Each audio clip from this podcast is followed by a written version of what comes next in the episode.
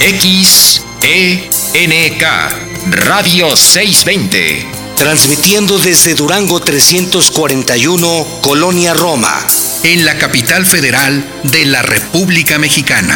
Una estación de cadena raza.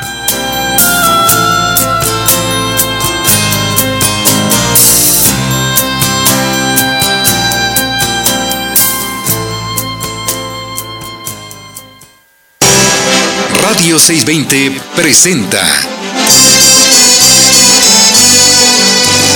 Negocios Agropecuarios.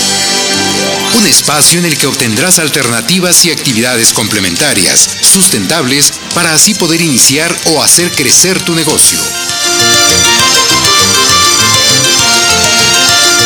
Negocios Agropecuarios.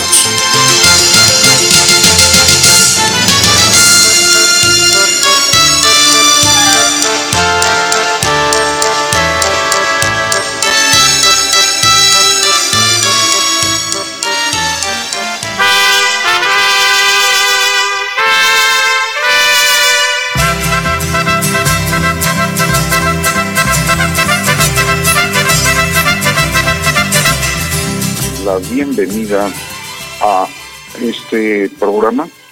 Su servidor José Morales Ruiz y el equipo en cabina. En la coconducción Elizabeth Basilio López y en la operación de la consola maestra Esaú Granados. Y bueno, pues amigos, ya estamos aquí en Negocios Agropecuarios.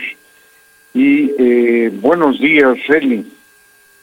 Buenos días, doctor. Buenos días a todos los emprendedores, productores agropecuarios, ingenieros agrónomos, veterinarios, biólogos y público en general que domingo a domingo sintonizan su programa Negocios Agropecuarios de Radio 620 AM. Desde la Ciudad de México y de los estados circunvecinos donde llega la señal de Radio 620 a la audiencia a través de las estaciones afiliadas a Cadena Raza en Michoacán, Jalisco y San Luis Potosí. Muy buenos días a todos. Pues bien, doctor, el día de hoy tendremos a un invitado, eh, es un historiador que nos va a platicar acerca de los temas que hemos estado viendo las últimas semanas. Y pues él nos va a dar detalles sobre la historia de la rosca de reyes, los tamales y un poquito del maíz. Buenos días, Miguel Ángel, ¿cómo estás? Hola, ¿qué tal? Muy buenos días. Buenos días, doctor Jesús Morales. Elizabeth, un gusto aquí acompañarlos. Muy bien, pues eh, muchas gracias eh, por haber aceptado la invitación. Y como decía Eli, el día de hoy es un tema pues eh, interesante, muy especial. Generalmente nos acordamos que después de partir la rosca de Reyes, y sí tuvimos la suerte de haber eh, sacado, eh, como le decimos eh, comúnmente, el muñeco, ¿verdad? pues tenemos el compromiso de hacer un una celebración de esto el día 2 de la Candelaria. Y, bueno, pero pues muchas veces no pensamos más allá en épocas uh, pasadas en el origen de esta tradición y pues un poco más allá, ¿verdad?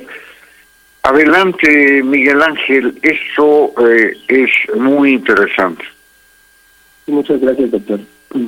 Pues sí empecemos con la tradición sobre eh, los Reyes Magos, que ha pasado de generación en generación donde la gente espera de manera ansiosa la llegada del 6 de enero, ¿verdad? Ya sea en la casa, en el trabajo, con los amigos, eh, inclusivamente podríamos decir que solos. Pues es una tradición muy, mexicana de buscar de una sabrosa tosca de reyes y que salga, como dice usted, el niño Dios o el muñeco, ¿no? Como también se le conoce. Es decir, esa figura que se encuentra oculta en el pan y que tiene, este, la persona que, que le sale el niño Dios tiene que invitar a sus conocidos, amigos y familiares, lo que conocemos como una camaliza. Efectivamente, como también lo mencionó, el día 2 de febrero eh, se celebra lo de la Candelaria o también se le conoce como de la luz. Pero también, ¿qué más podemos saber sobre esta sabrosa y riquísima costumbre o tradición de la rosca de reyes y los, y los tamales, como ya te he mencionado.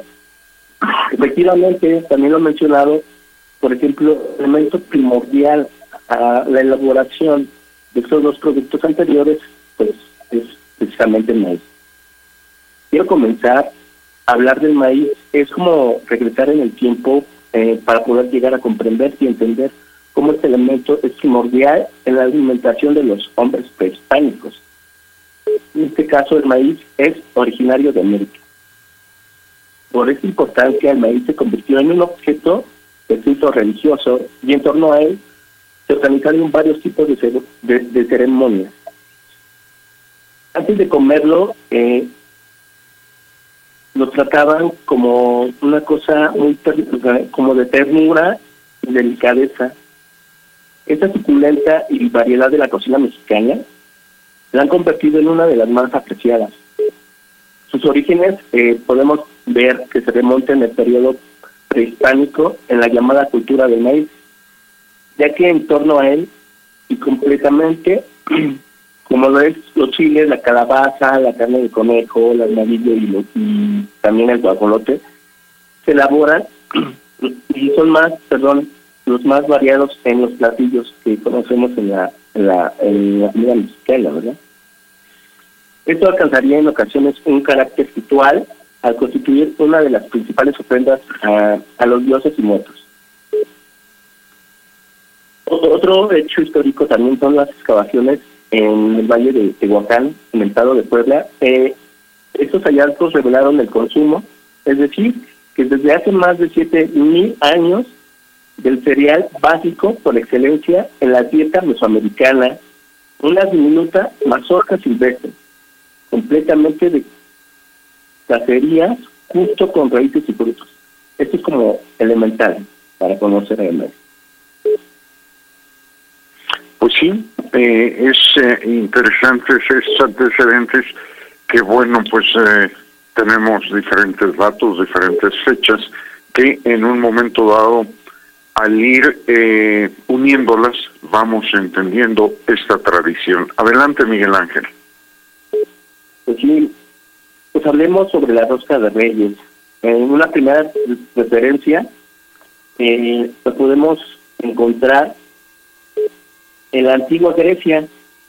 En ese lugar se partía un pastel en honor a uno de los tres dioses griegos de tiempo de nombre Aion, más conocido como el Eón este es el dios de la eternidad. Siglos más tarde, los romanos tomarían esta costumbre de los griegos. Ellos durante las fiestas dedicadas al dios Saturno elaboraban un pan común con higo, dátiles y miel. Dentro de este se escondía una moneda y el que encontraba la moneda era su premio. Además, era declarado rey por un día. Posteriormente, en el siglo III después de Cristo, se cambiaría la moneda por una haba seca, costumbre que con el paso de los siglos sería adoptada por los creyentes en la fe cristiana, los cuales celebraban el Día de Reyes, perdón, el 6 de enero, reemplazando también el haba por un muñeco de porcelana, un dato muy interesante, ¿verdad? El cual, el este representaba al niño Jesús, que era escondido durante la persecución del rey de Herodes.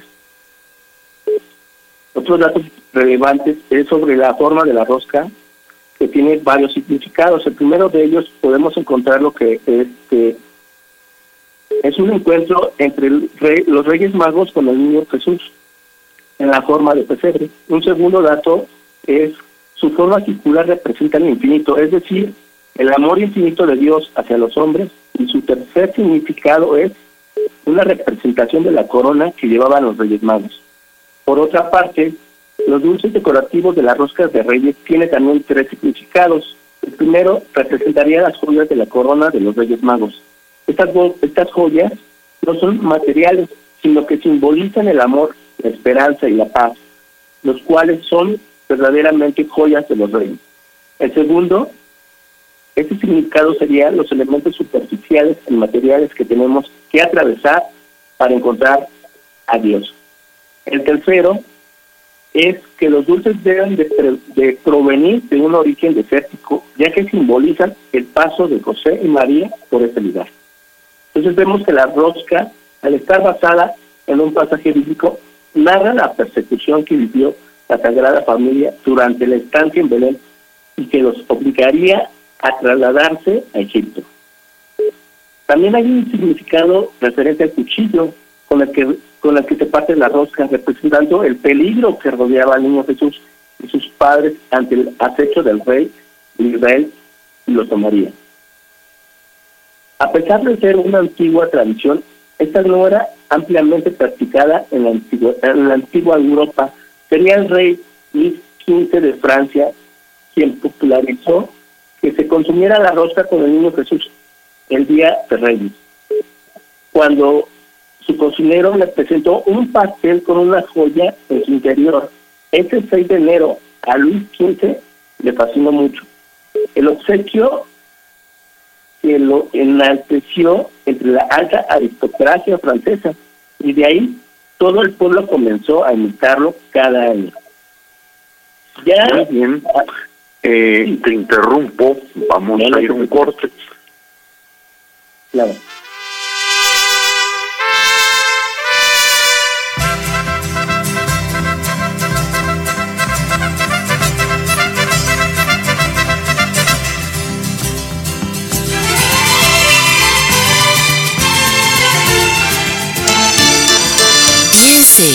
Negocios Agropecuarios. Sé miembro de nuestra comunidad a través de Facebook. Búscanos como Nagropec.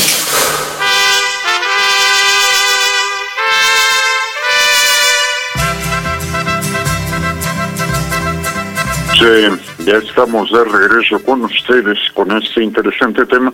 Y bueno, pues las tradiciones eh, yo considero que bien vale la pena eh, conocer de los antecedentes y ver cómo es que llegan a el México actual. Adelante, Miguel Ángel. Muchas gracias, doctor. Pues sí, como les mencionaba, eh, cercamente a trasladándose a, hacia nuestro territorio, ¿verdad?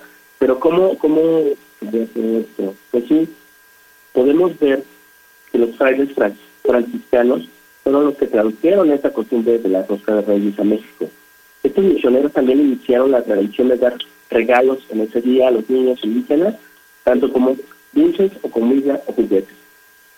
Podemos saber también que las roscas de reyes se consumen en distintas formas en varios países del mundo. Esta rosca, como la conocemos hoy en día, es decir, que sus sabores y sus adornos, la corona de rey elaborado de cartón, era la tradición francesa el más joven de la casa, que se ponía abajo de la mesa mientras que el anfitrión va cortando las rebanadas al azar. La persona debajo de la mesa dice para quién va cada pedazo. Y una vez que están todas las rebanadas repartidas, todos comen el pastel y el que le toque la figura gana la corona. Y él se convierte en el rey, como ya lo había mencionado. Otro dato importante, por ejemplo, la elaboración de, del tamal como ahorita estamos eh, introduciendo después de, que salga el niño y pagarlo con tamales. Por ejemplo, históricamente tamal proviene del agua tamal, que significa envuelto. Y es un nombre genérico dado a varios platillos americanos de origen indígena, preparados generalmente con masa de maíz cocida y envuelta en hojas de la mazorca de la misma planta de maíz, pero también pueden hacerse con hojas de plátano, maguey, aguacate incluso en la actualidad hasta con un, con un plástico o papel aluminio. Muchos países sudamericanos lo preparan y esto ha dado origen al debate de cuál es el verdadero lugar de procedencia. Por ejemplo, existen tamales en Argentina, Bolivia, Perú y Chile. Sin embargo, el mayor, la mayor tradición y mayor número de variedades en, en, tamales es la de México. En este sentido, se han registrado muestras antropológicas del tamal como parte de la vida cotidiana en algunas culturas mesoamericanas. Por ejemplo, en la época prehispánica, los tamales eran conocidos de forma comunitaria en las magnas fiestas religiosas que de agradecimiento para la fertilidad de la tierra como ofrendas a los muertos y algunos eventos sociales. Otro dato interesante es que dentro de las crónicas de Fray Bernardino de Saúl, como sustento, se describe que los mexicanos usaban la carne de los pavos, las ranas, ajolotes, conejos, incluso el pescado como relleno para la hoja de maíz, además de otros ingredientes como la calabaza, el frijol y los chiles. Los tamales, como muchas otras cosas de la vida cotidiana prehispánica, también daban pie a la superstición entre los antiguos pobladores del Valle de México. En específico, había supersticiones en cuanto a la corrupción de los tamales, pues algunos se pegaban al recipiente en donde eran elaborados. Aquel que comía el tamal, este tamal pegado, si era hombre, dicen que nunca tendría, este, nunca tiraría la flecha en la guerra, ¿no? Y si en este caso fuera mujer, dicen que no pararía bien, pues él pegaría el niño. Otro dato interesante es que con la llegada de los españoles el tamal se vio modificado, pues trajeron nuevos ingredientes como la manteca y la carne de cerdo. La, la consecuencia de esto fue una diversificación del alimento en varias de las en varias de las regiones del país, donde el platillo cobró de alguna manera vida propia en todos los territorios. Durante la evangelización, se aprovechó que este platillo se consumía en febrero como ofrenda para pedir a Dios claro la caída de lluvia durante la temporada de siembra, para así meter la presentación del niño Jesús y hacer la tradición. Justo en este, en este punto es donde el día de la Candelaria se festeja comiendo los tamales que debe pagar aquel que le haya salido el niño Jesús en la rosca de rey. Pues qué interesante toda esta información, Miguel, cuánta historia hay detrás y pues muchas veces la desconocemos, ¿no? Aparte de todo el impacto económico que puede tener, eh, pues hablando en particular de, de México, el consumo de la rosca de reyes y el consumo de los tamales el 2 de febrero, porque esto aumenta la producción y por ende aumenta las compras de, de, los, de las personas, ¿no? Eh, ¿Tienes algo más que agregar, Miguel? ¿Algo interesante que comentarnos? Eh, sí, claro. Bueno, podríamos concluir que pues, la importancia del maíz se convirtió como un elemento primordial para esta elaboración, no solamente de, los tamales y de las roscas, sino de otras variedades como la tortilla, ¿verdad? Así es, la tortilla todos los días, pues la mayoría de las personas la consumimos, eh, ya sea como un taquito, eh, acompañando el guisado, como cuchara, ¿no? Entonces sí es algo muy importante eh, el maíz en el consumo de nuestra dieta diaria. Claro, sí, no en vano, eh, pues eh, por ahí eh, se ha denominado a los mexicanos los hombres de maíz, ¿no?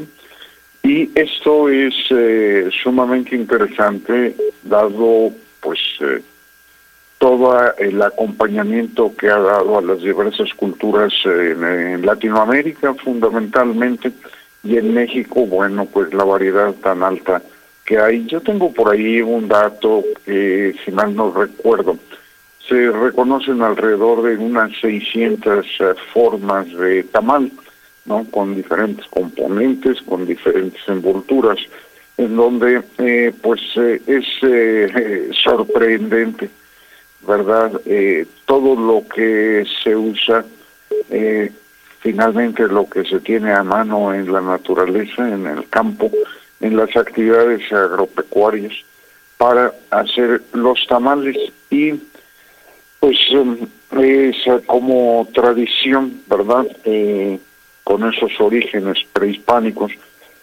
en donde pues ha acompañado al desarrollo de los pueblos eh, latinoamericanos, como comentaba yo, eh, Centroamérica y Sudamérica, eh, como bien dijo Miguel Ángel, llegando hasta Argentina, ¿verdad?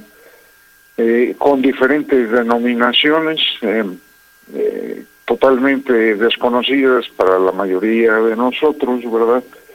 como por ejemplo en Argentina eh, tienen una preparación similar que se llama humita, ¿no? entonces eh, nos quedaríamos sorprendidos con conocer todo esto, pero ya tenemos bastante con lo que hay en el país, variados y de diversos sabores, y eh, pues esto nos hace, eh, cuando tenemos oportunidad de probarlos, pues la verdad es una delicia al paladar cualquiera de sus formas.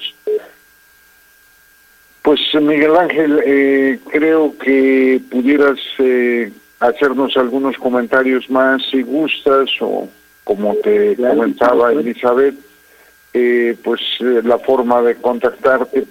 Tú eres historiador, ¿verdad? Así es, doctor. soy egresado de la Escuela Nacional de Antropología e Historia en la licenciatura, en licenciatura en Historia de Chile. Ya.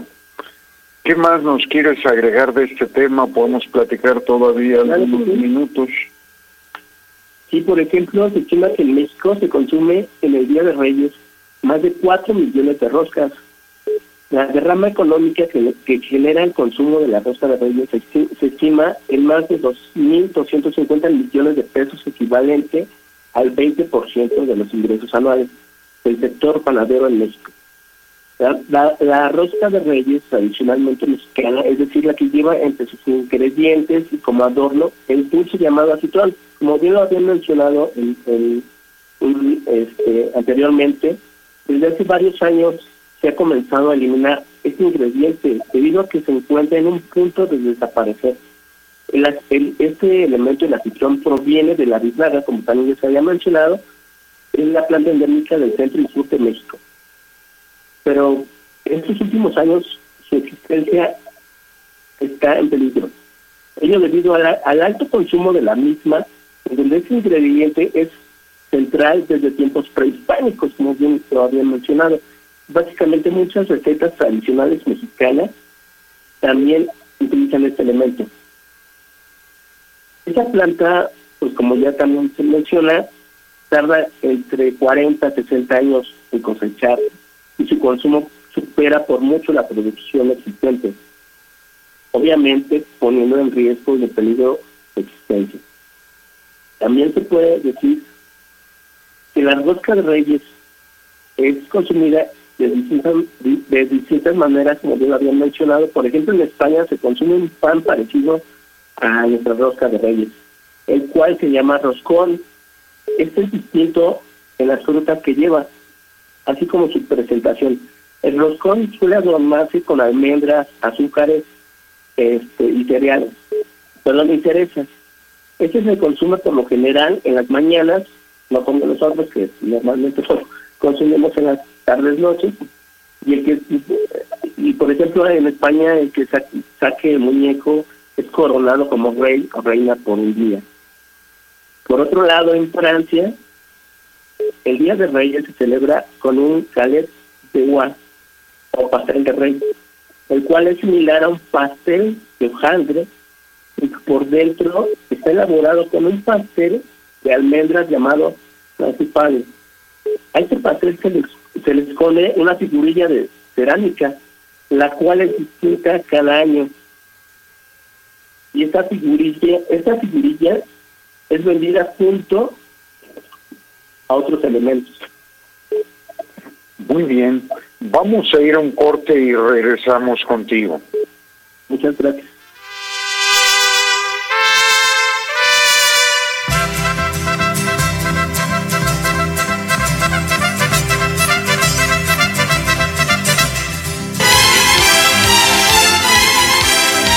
Estamos haciendo negocios agropecuarios. En un momento regresamos.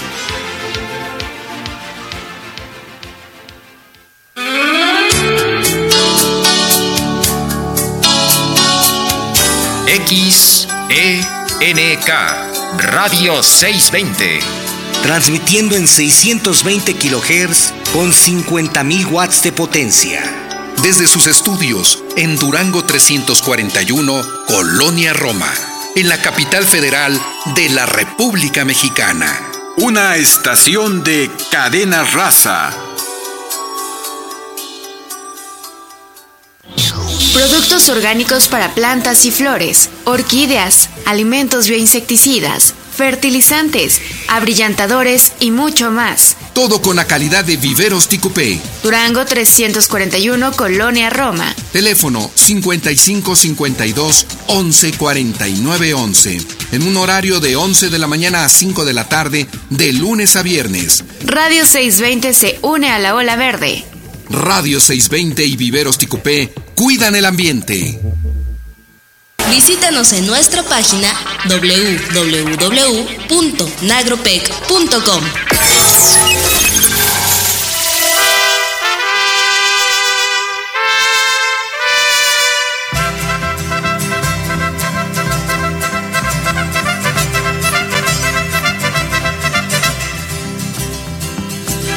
Estamos de regreso con este interesante tema sobre la historia que hay alrededor de los tamales, la rosca de reyes y el maíz. Eh, Miguel, ¿alguna otra cosa que agregar? Sí, por supuesto. Por ejemplo, existen muchas variedades de rosca de reyes, sobre todo en México Hispanoamérica, donde prácticamente la imaginación es el límite. Podemos encontrarlas desde las más sencillas de su sabor hasta las más dulces. También podemos encontrarlas entre muchas variedades como rellenas de nata, de cajeta, de crema, queso, vainilla, naranja, glaciadas, endulzadas con stevia y determinadas. En México se está acostumbrado a partir de la rosca de Reyes la noche del 6 de enero, acompañándolo con un rico cafecito, o en realidad con un chocolate, un chocolatito, no un champurrado. Pues como ya le había comentado también, el origen del tamal se remonta a la época prehispánica, precolombina, perdón, en la costumbre de comerlo y eh, se cultiva en toda Centroamérica y a partir de América Latina, entre ellos México, ya que es el más representativo en cuanto a la comida típica y esta se refiere. Durante la evangelización se aprovechó que este platillo se consumiera, se consumiera en febrero como ofrenda para pedir al dios Tlaloc la caída de lluvia durante la temporada de diciembre para así meter la presentación del video, así como les había mencionado. Otro dato relevante es el récord de, la rosca de reyes más grande del planeta. La ostenta en este, en este sentido México. El 4 de enero del año del 2013, en el Zócalo de la capital mexicana, se repartió una rosca cuya longitud fue de 1.440 metros. Su peso aproximado fue de 9.375 kilogramos. No, pues qué interesante y qué súper rosca, ¿no? Este, me parece que muchísima gente asistió a, a, a consumir, a degustar. Yo creo que muchos de mis conocidos ahí estuvieron en el Zócalo partiendo la deliciosa rosca y pues al igual que los tamales, Miguel, en México se han agregado tantas variedades como podemos imaginarlos, ¿no? Eh, hemos visto ahora tamales este, de Nutella, tamales de zarzamora, entonces la variedad que hay en México pues ya es increíble porque se va combinando con lo que nos gusta en cada región y con las tradiciones que hay, por ejemplo, en cada uno de los estados y de los pueblos. Así es. Y esto va más allá. Eh, de alguna manera en la época de la colonia, pues esta tradición del consumo de los tamales eh, fue llevado a Filipinas y a pues al Pacífico por eh, pues el comercio que se realizaba y se adecuó a hacer por ejemplo tamales de arroz. Pero bueno no acabaríamos de hablar. Miguel Ángel pues muchas gracias Parece ser que ya tenemos por ahí a José Antonio, no te vayas, Miguel Ángel, a José Antonio. Eh, eh, buenos días, ingeniero. Buenos días, doctor, ¿sí me escucha? Sí, sí, teníamos algún problema para comunicarnos. Si me permites, vamos a despedir a Miguel Ángel y continuamos contigo, ¿sí? Sí, claro. Eh, gracias.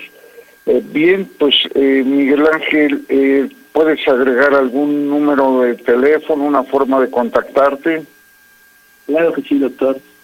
Mi número, mi número es 55 27 43 80 34. Si lo repites, por favor. Claro, con gusto. 27 55, perdón, 27 43 80 34.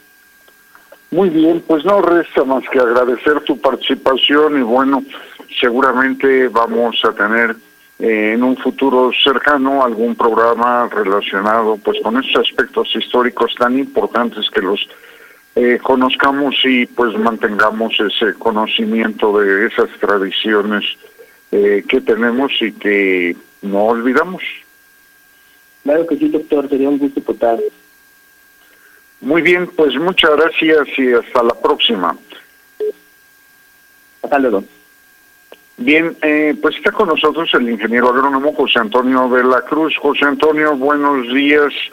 Eh, perdón de que eh, pues eh, no pude hablarte, tuve algún problema en la comunicación, pero ya estamos conectados.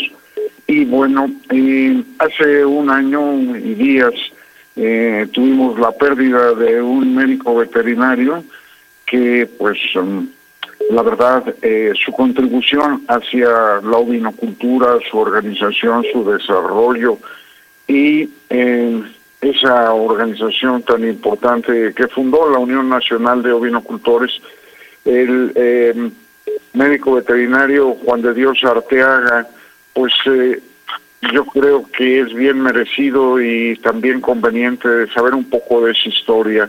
José Antonio, por favor, adelante. Sí, doctor, no, pues eh, muy agradecido en lo personal y como gremio de los borregueros, de los ovinocultores, pues también agradezco a su nombre este espacio. La verdad es que por las situaciones eh, de las que él, él partió y también eh, de la de la época de la pandemia, de la contingencia sanitaria, pues no ha habido ocasión de hacerle realmente un, homenaje merecido y, pues al, al, grado de la importancia que para nosotros tuvo su labor.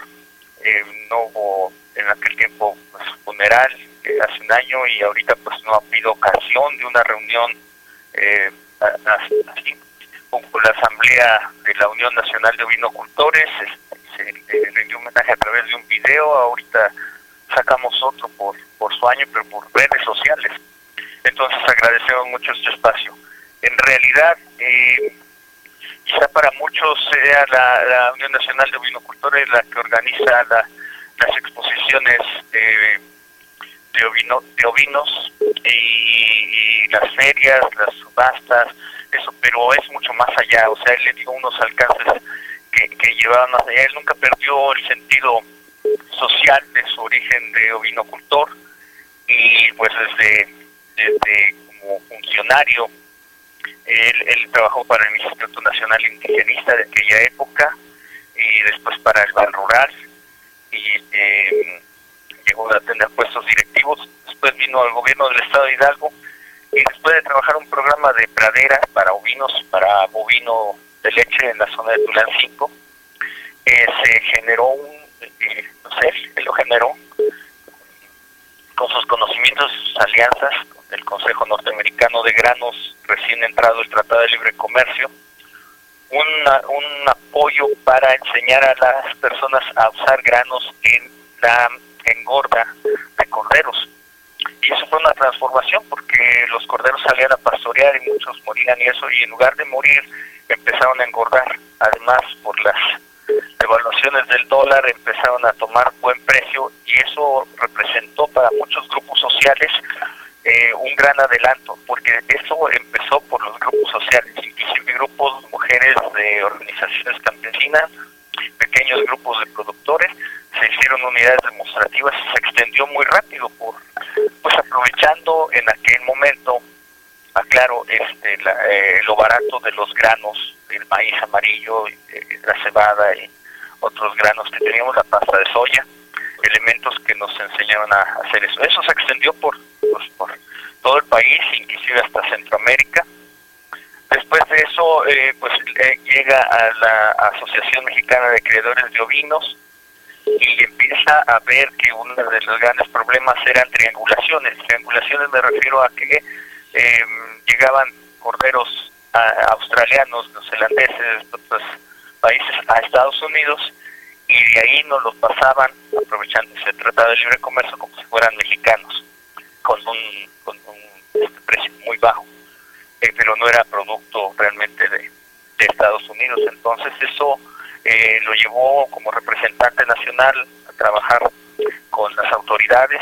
También se trabajaron temas de subfacturaciones en caso de carnes congeladas y eso eso trajo este pues enojo de, de algunas personas, pero también eh, un beneficio real para el sector social de la ovinocultura, que eso es lo importante que esa, mucha gente no lo sabe, ¿no? que que él no solamente trabajó cuestiones de pues de su profesión como veterinario egresado de Ciudad Universitaria ya por el 75, sino que en su experiencia eh, como empresario, como comercializador y como funcionario, en las relaciones de llevar el apoyo de los coordinadores de ganadería, de del médico Gallardo en paz descanse, del médico Everardo y, y muy muy fuerte también del médico Gurría, eh, no solamente lo llevó a eso, sino también a decir necesitamos un mejoramiento genético que llegue a la gente. Eh, eh, está montado realmente un buen laboratorio de genómica y está también un bueno se realizó un programa masivo masivo para el sector social de inseminación artificial con animales evaluados para para alta productividad. En fin este hay muchas cosas que platicar yo creo que eh, no Javier, pero pero es importante que se sepa en México que eh, su, su labor fue no solamente para los criadores de registro, que estableció los registros, las reglas y todo para que la gente pudiera comprar realmente un animal que sí es hijo de los que dice el, el certificado, pues hacían pruebas de genómica. No solamente quedó en organizar ferias, exposiciones, asambleas, muestras gastronómicas, promover la carne diferente de, la preparación diferente de la barbacoa, sino hubo labores muy importantes que, beneficiaron en aquel tiempo eh, eh, al, sector social de la ovinocultura, que es la mayoría y que es la, la importancia que tiene en nuestro país. Muy bien, José Antonio, no te me vayas, vamos un corte y regresamos.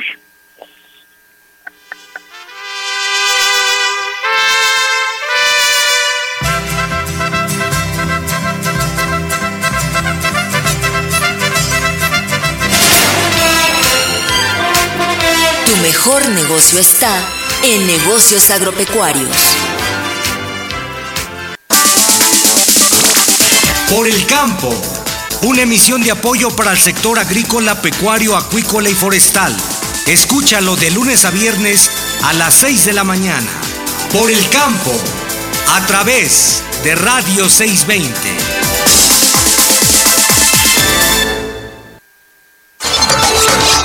Nuestro correo electrónico es nagropec.nagropec.com.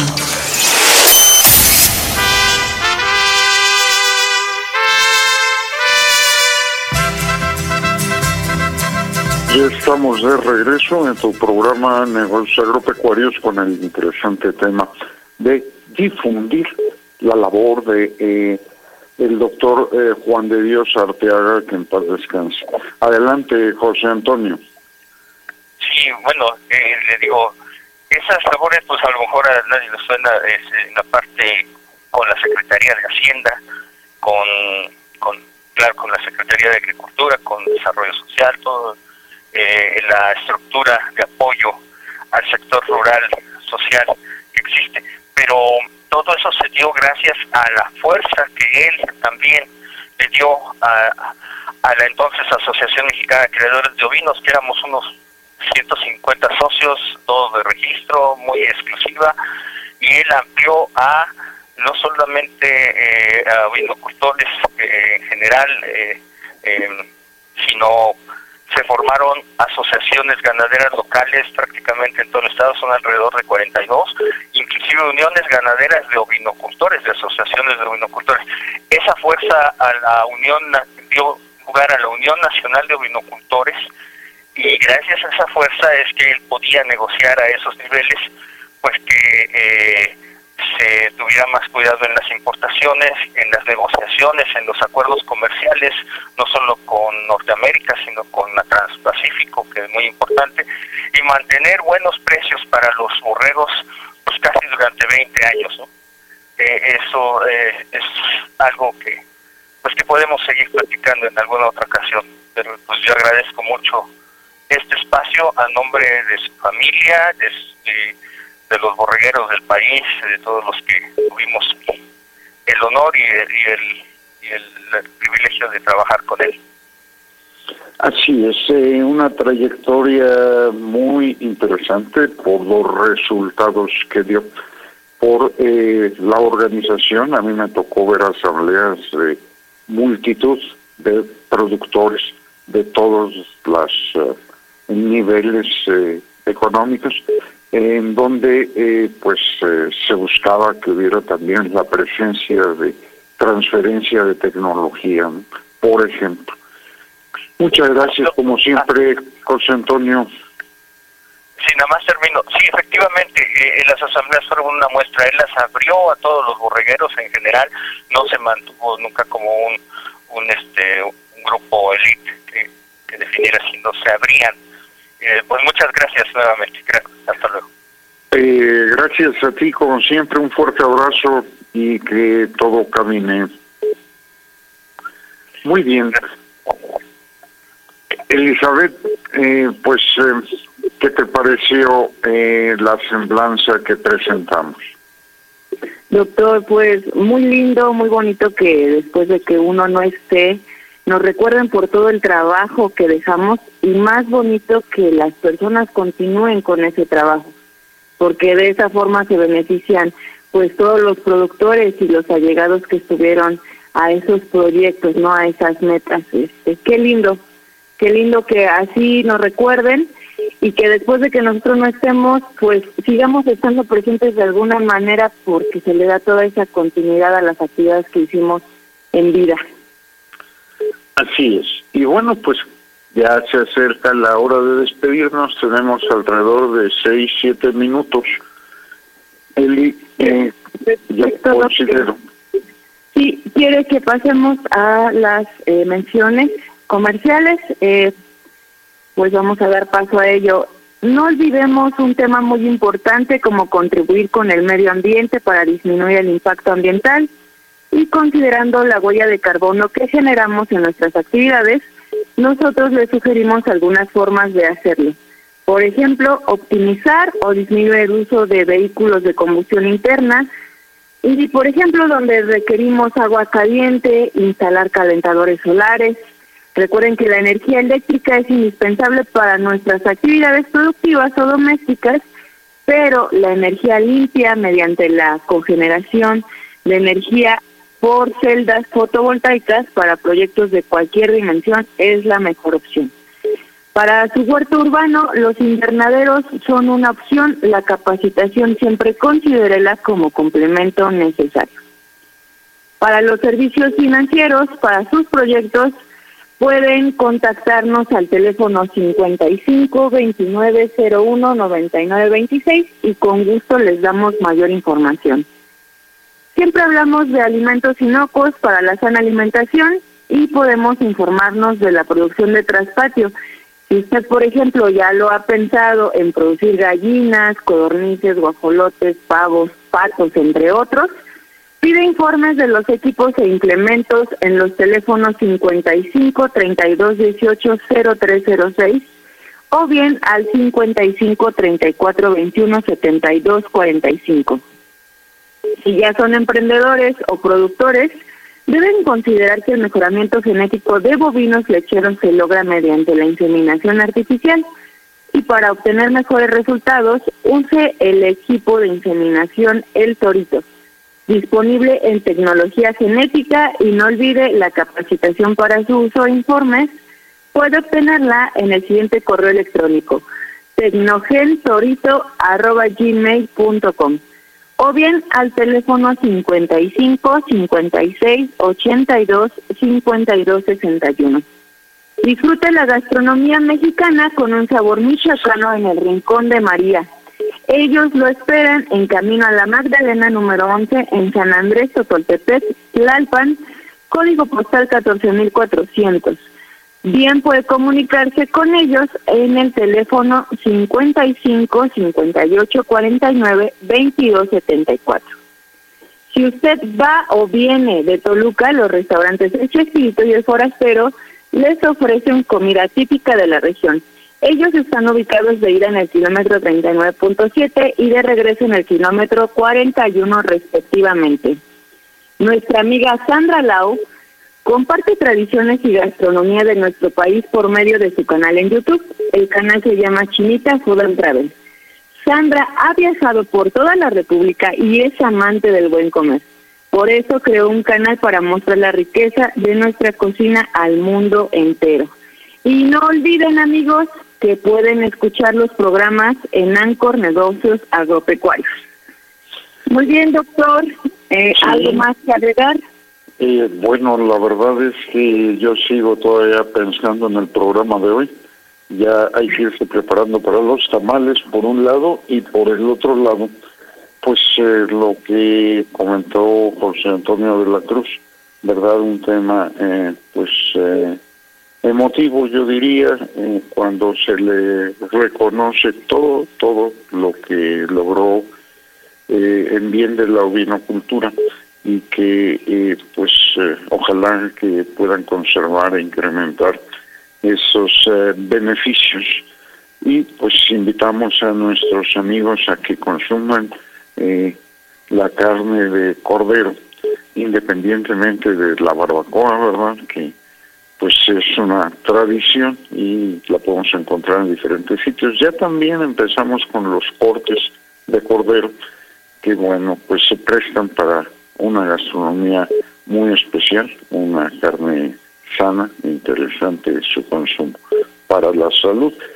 Y veamos eh, que próximamente eh, creo que debiéramos de ampliar toda esa temática de eh, el desarrollo de la ovinocultura en México que es eh, sumamente interesante y se basa fundamentalmente en lograr la organización que da pues posibilidades de el cabildeo y demás para el bien de los productores.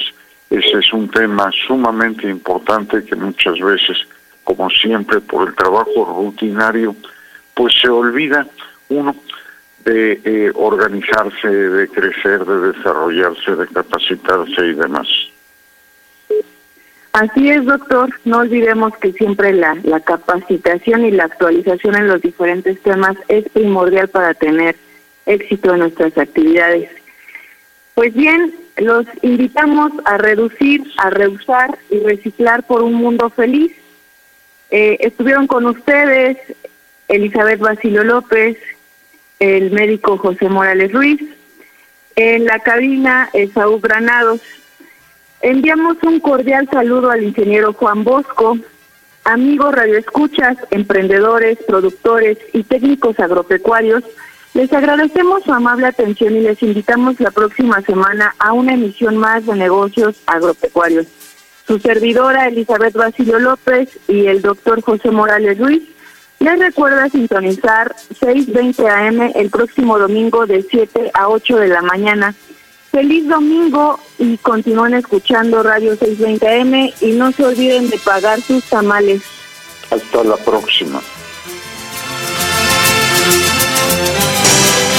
Radio 620 presentó Negocios Agropecuarios. Agradecemos tu amable atención. Te invitamos para que nos acompañes en nuestra próxima emisión y juntos encontremos alternativas de progreso en Negocios Agropecuarios.